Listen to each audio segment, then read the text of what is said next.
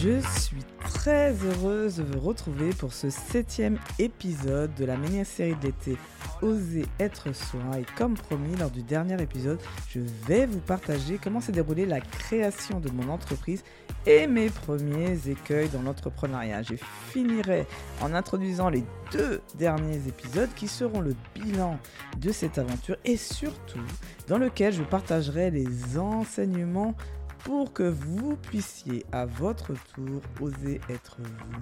Mais avant de commencer, je tenais à vous dire que je lance une nouvelle offre de coaching en septembre. C'est une heure de coaching avec moi pour vous débloquer d'une situation qui vous embête actuellement. Alors si vous souhaitez résoudre un problème lié à votre business ou avoir un partenaire pour vous aider dans une décision importante, alors contactez-moi ou retrouvez le lien vers l'offre dans le résumé de l'épisode. Bon, je commence. Alors, maintenant que je croyais, et j'utilise bien le mot croyance, que tout était possible, j'ai pu me lancer et tout est allé très vite. Je n'ai pas attendu véritablement de tout maîtriser et j'ai décidé d'adopter la stratégie dont je vous parle en permanence, qui est la stratégie des petits pas. Donc la question principale, première question, qui pour moi, à mon sens, a été crucial, est lié directement à notre relation à l'argent. Ma question a été de me dire, peut-on vivre pleinement du coaching? Et donc, il me fallait tout simplement, en fait, quelques exemples. C'est comme euh, en science, quelques exceptions nous suffisent à ne pas confirmer complètement la règle, et ça nous suffit des fois à croire pour y aller. Eh bien moi c'est pareil, j'avais pas besoin de savoir que tous les coachs de la planète euh, puissent vivre euh, du coaching. Moi j'avais besoin que quelques besoin de quelques exemples qui me prouvaient que c'était possible. Et donc l'été, la période de l'été dans laquelle nous sommes aujourd'hui, cette même période-là, ça m'a beaucoup servi à aller rechercher ce type d'informations. Déjà, j'ai recherché, j'ai commencé par rechercher une école de coaching et je posais tout simplement la question au formateur assez directement. Et je vous avoue que j'ai eu plusieurs réponses, plus ou moins à l'aise ou pas à l'aise, on ne savait pas trop. Mais il y en a une qui a été plus franche que d'autres et qui m'a marqué. D'ailleurs, j'ai choisi l'école dont le formateur m'a répondu ça. C'est celle dont j'avais besoin à cet instant. C'est-à-dire qu'il m'a répondu, je lui ai demandé est-ce qu'on pouvait vivre du coaching? Il m'a dit si j'étais bon, bonne, alors je vivrais bien du coaching. Et donc, effectivement, un coach professionnel qui travaille dans les entreprises, quand il commence à bien tourner, on va dire qu'il gagne aux alentours de 200 000 euros par an. Donc, ce qui est quand même assez euh, confortable, sachant qu'après, il faut retirer toutes les charges, mais en tout cas, c'est un CA de 200 000 euros. S'il génère ça seul, c'est déjà quand même un revenu confortable par an. Donc clairement, j'ai compris euh, qu'on pouvait euh, bien vivre du coaching. Alors avec un peu de recul, si je devais revenir à ce moment-là et que ce formateur-là m'aurait répondu, je lui aurais dit oui, c'est une euh, condition qui est nécessaire pour y arriver, mais pas que. Parce que clairement, ce n'est pas suffisant d'être un bon coach et je vais vous expliquer pourquoi. En attendant, personnellement, moi, ça m'a permis de me lancer, car on a parlé, on a titillé la corde être compétente. Et ça, je savais faire. J'étais à l'aise, j'avais déjà prouvé plusieurs fois que j'étais parti de zéro et avoir de, pour euh, acquérir de nouvelles compétences et j'étais euh, j'apprenais très vite et j'étais très vite euh, très à l'aise dans une nouvelle compétence. Donc je me dis c'est bon, ça c'est OK. En revanche, quand même, euh, il ne suffit pas d'être bon parce qu'il y a beaucoup, je vous disais, sur beaucoup de bons coachs euh, sur le marché. ça ne veut pas dire qu'ils arrivent à vivre pleinement de leur activité parce que, tout simplement, à côté euh, du fait d'avoir une bonne pratique du coaching, c'est aussi d'être capable de développer des compétences liées plutôt à l'entrepreneur et au dirigeant. Et ça, c'est vraiment rien à voir avec le, fait de pratiquer du coaching. Et d'ailleurs, c'est ce que je trouve qui manque euh, clairement aujourd'hui euh, dans les formations de coaching, une formation dans laquelle on puisse à la fois grandir sur notre partie euh, pratique en fait et la connaissance de soi parce que on ne peut pas accompagner des gens si nous-mêmes on ne fait pas un cheminement de transformation identitaire et de mieux se connaître et à la fois d'avoir une grande partie business pour nous accompagner à lancer euh, notre activité. Peut-être euh, un jour euh, on en trouvera plein et que ça sera la norme. En tout cas, c'est pas trop le cas pour l'instant aujourd'hui. Donc, je savais que j'avais cette formation qui démarrait en début octobre et qui allait durer 16 mois. Donc, quand même une période assez conséquente. Je n'avais pas trop envie, j'avoue. Euh, donc en plus, j'étais pas trop dans la patience à cette époque-là. J'avais pas envie d'attendre pour démarrer mon activité, car en fait, on revient à l'argent. En fait, le problème, c'est que mon chômage, il dure deux ans. Si jamais je, laisse 16 mois passer sans activité, puis qu'après je commence à lancer une activité, ça veut dire que quelque part, il me restait que six mois pour lancer une activité de coaching. Et ça, je sentais quand même qu'il fallait que ça prenait quand même pas mal de temps avant d'avoir une clientèle et pouvoir euh, vraiment en vivre. Donc je me suis dit non, non, je ne vais pas attendre les, euh, les fameux 16 euh, mois et je vais faire en parallèle, monter mon entreprise et en parallèle, je fais la formation. La seule chose que je ne savais pas, c'est que en fait, ça allait être plus compliqué que prévu parce qu'en fait, tu lances un business et en même temps, toi-même, tu changes, tu évolues, tu vois le monde différemment. Donc ton business, il change, puisque vous savez que les deux sont liés. Donc, un peu compliqué, mais je vais vous expliquer après. En tout cas, euh, ce que je me suis dit quand même assez rapidement, c'est OK, donc ma formation pour la pratique, je saurais être un bon coach. Mais par contre, comment je fais pour savoir euh, créer le business du coaching, l'entrepreneuriat du coaching? Et donc là, je suis tombé sur une formation qui durait une semaine en plein mois d'août. Euh, donc le formateur n'était pas certifié euh, et euh, il, accompagnait plutôt pour la partie business, entrepreneuriale, on va dire, de se lancer pour les thérapeutes, les coachs. Et donc je me suis dit, ok, donc ça veut dire que c'est possible de, créer sa boîte comme ça. La promesse était claire. Dans le mois qui suivait, nous aurions tous notre premier client haut de gamme. Donc, je me suis dit, ça me coûte rien, c'était vraiment pas cher. Je sais pas, je crois que j'ai payé un truc comme 500 euros pour la semaine. Euh, et euh, sachant que moi j'avais prévu de garder mes enfants tout le mois d'août, donc c'était pas si évident que ça. Mais bon, je me suis organisé avec ma belle-mère. On trouve toujours des solutions. Quand il y a un problème, vous savez, l'optimisme, ça sert hein, dans ces cas-là. Non, non, mais je m'inscris, puis je vais trouver une solution. En tout cas, j'ai fait de sorte à aller chez ma belle-mère pour qu'elle puisse garder les enfants pendant que je suivais l'heure de formation déjà chaque jour et que je puisse un, peu travailler sur ce qu'ils nous demandaient de faire. Et donc, puisqu'ils nous avaient un peu dit qu'il fallait quand même s'investir, etc., dans, euh, pas que dans l'heure de formation, mais un peu plus pour pouvoir réussir. Donc, je savais que je ne pourrais pas mettre, moi, personnellement, toutes les actions en place parce que j'avais mes enfants, mais je, je savais quoi faire dès que mes enfants seraient à l'école.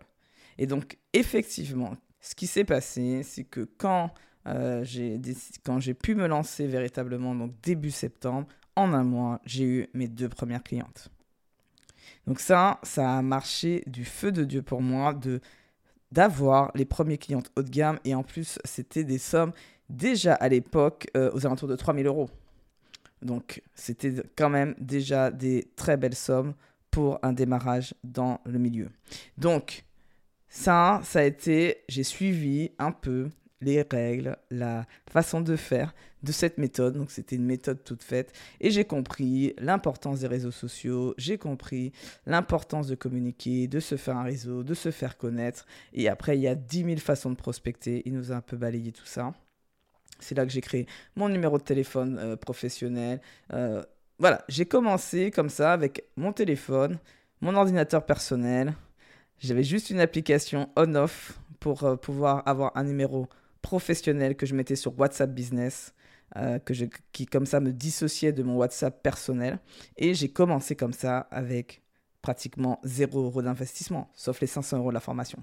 Donc ça, ça m'a permis de me lancer. En revanche, le bémol, c'est que pendant deux ans, l'activité, elle n'a pas arrêté de faire des hauts et des bas. Parce que comme je vous ai expliqué tout à l'heure, vu que j'étais en, pleine formation, en pleine transformation moi-même, ben, en fait, quand j'étais dans le haut et que j'étais bien, ben, j'avais, je pouvais signer des clients. Et dès que j'étais dans le bas et que j'étais dans le doute et que je me demandais qui j'étais, quelle était ma cible, euh, qui j'ai, avec qui j'ai envie de travailler, ben, je signais personne. Donc ça, ça fait que je pouvais signer deux clients le même mois et n'avoir aucun client pendant six mois. Rien n'était régulier. Euh, ça fait partie de l'entrepreneuriat, mais moi, c'était encore plus intense le fait d'être en formation de coaching en parallèle.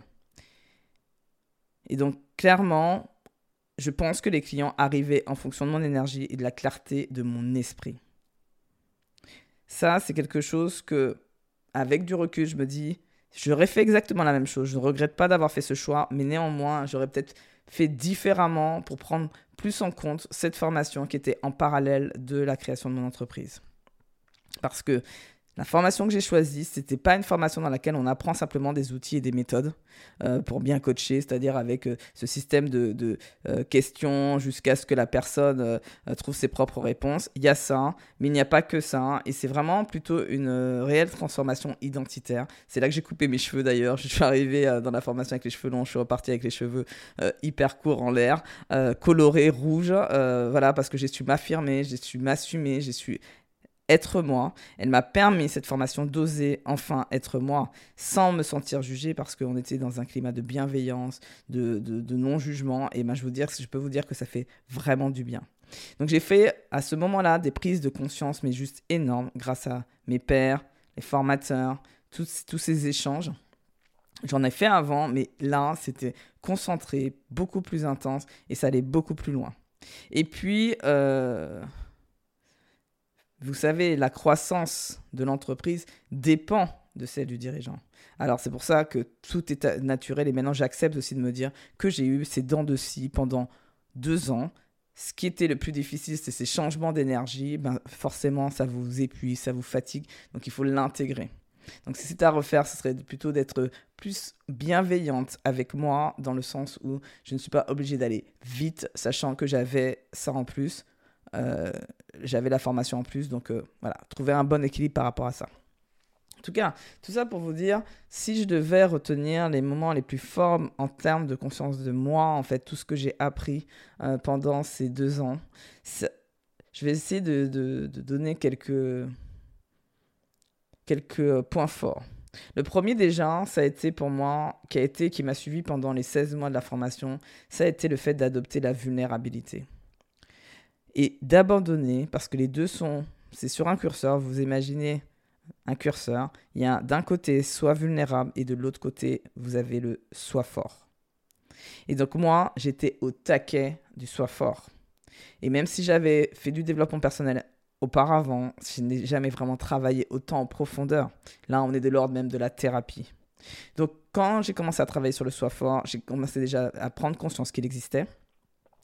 Et puis après, c'était de savoir comment on demande de l'aide, comment on est bienveillant vis-à-vis de nous, comment on essaye de, de, de ne pas d'être authentique encore, encore une fois. C'est-à-dire que donc là, c'était encore de rentrer encore plus dans l'authenticité et de montrer mes failles, de montrer mes limites, de montrer ma vulnérabilité.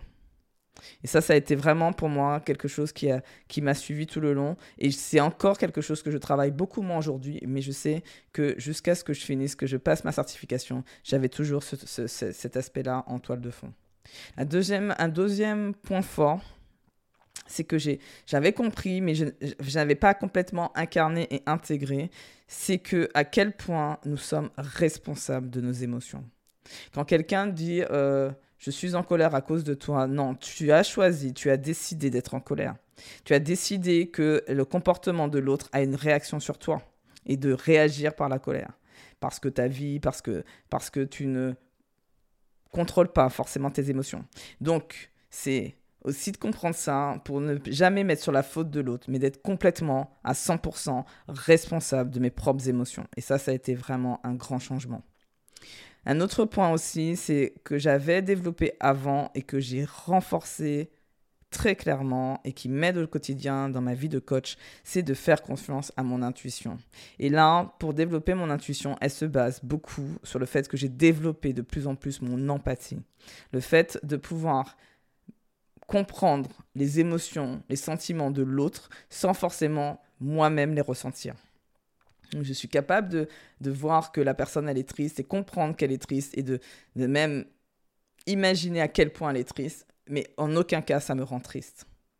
Et donc ça, c'est aussi un, quelque chose qui m'a beaucoup aidé parce que le problème, c'est qu'on peut tomber après sur de, des, des, des, mécanismes de sauveteur et on peut euh, être dans quelque chose de aider les autres alors qu'ils nous ont rien demandé. Donc là, c'est vraiment, je, je, ça m'a vraiment aidé sur le fait que d'être moins sauveteur et de demander aux gens s'ils veulent de l'aide, s'ils veulent pas, ils me disent non, je continue mon chemin.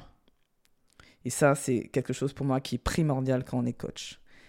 Un autre point, c'est que j'ai aussi appris à dompter mon syndrome de l'imposteur qui est revenu tout le temps, sous différentes formes, parce qu'il reste pas avec le même masque. Hein. Il, est, malin, ce syndrome de l'imposteur. Mais en tout cas, il est revenu régulièrement. Mais plus le temps passait et plus je savais comment déjouer le syndrome de l'imposteur. Et donc, j'ai vraiment appris à dompter ce syndrome de l'imposteur.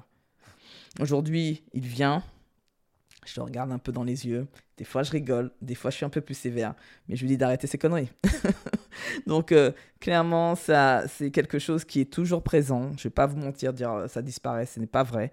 Mais c'est juste la façon de gérer ce syndrome d'imposteur qui est différent. Et enfin, un point que je trouve essentiel dans la conscience de moi, c'est que j'ai recommencé à rêver et sans jamais fantasmer. Donc euh, la différence entre un rêve et un fantasme, c'est que le fantasme, c'est que je rêve la vie de quelqu'un d'autre. La personne, elle vit en Thaïlande, elle vit, euh, elle a une belle baraque, elle a une super piscine. Moi, je veux la même. Ça, c'est fantasmer. Rêver, ça veut dire qu'on part de soi pour pouvoir imaginer sa vie. Et donc, ça fait que j'ai clarifié mes valeurs pour visualiser une vie qui me correspond.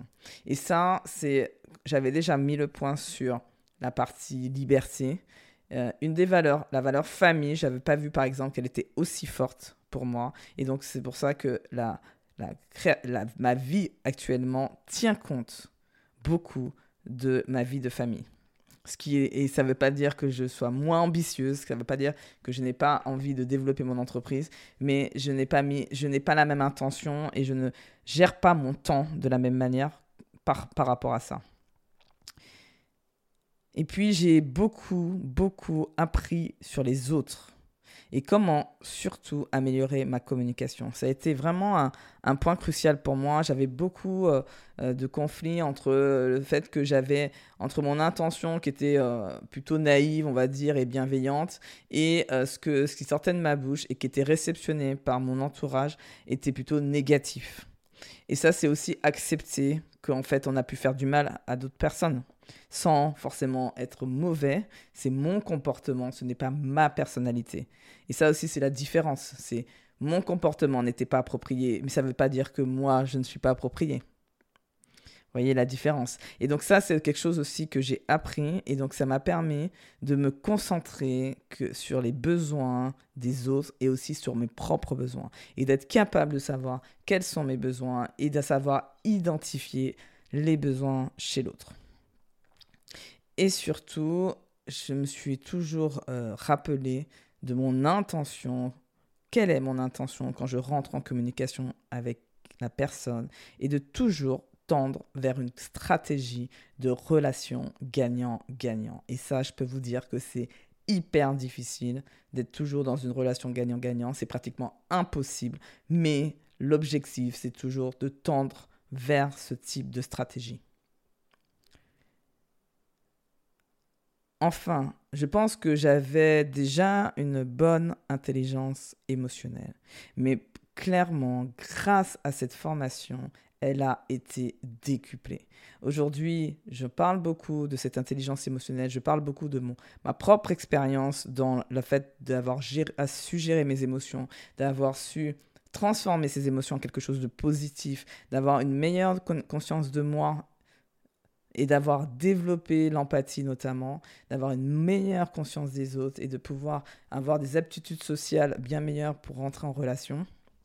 Ça, c'est quelque chose que je transmets beaucoup via des conférences notamment, mais c'est vraiment quelque chose que j'ai profondément ancré parce que j'ai fait le cheminement où j'avais, certes, pas une intelligence émotionnelle quasi nulle, mais sur la partie conscience des autres, j'étais très mauvaise. Et ça, ça m'a beaucoup aidé, cette formation, à développer la conscience des autres.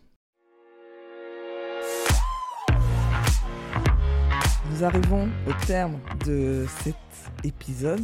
Donc je vous propose de poursuivre la semaine prochaine et de commencer à faire le bilan de ma transformation et des mes, enseignements. Pardon. Je vous rappelle que je lance une nouvelle offre de coaching en septembre. Donc n'hésitez surtout pas à me contacter si vous voulez en savoir plus. Vous retrouvez aussi le lien dans le résumé de l'épisode pour pouvoir déjà euh, réserver un créneau en septembre si vous voulez aller vite. Donc dernière demande avant de se quitter, est-ce que vous pourriez me laisser une petite note et un avis Apple Podcast ou transférer un épisode qui vous a plu à une personne de votre entourage parce que ça rendra plus visible le podcast et je pourrai encore continuer à vous donner plein de contenu. Et surtout, ça me mettra beaucoup en joie. Donc surtout, prenez soin de vous et à très vite.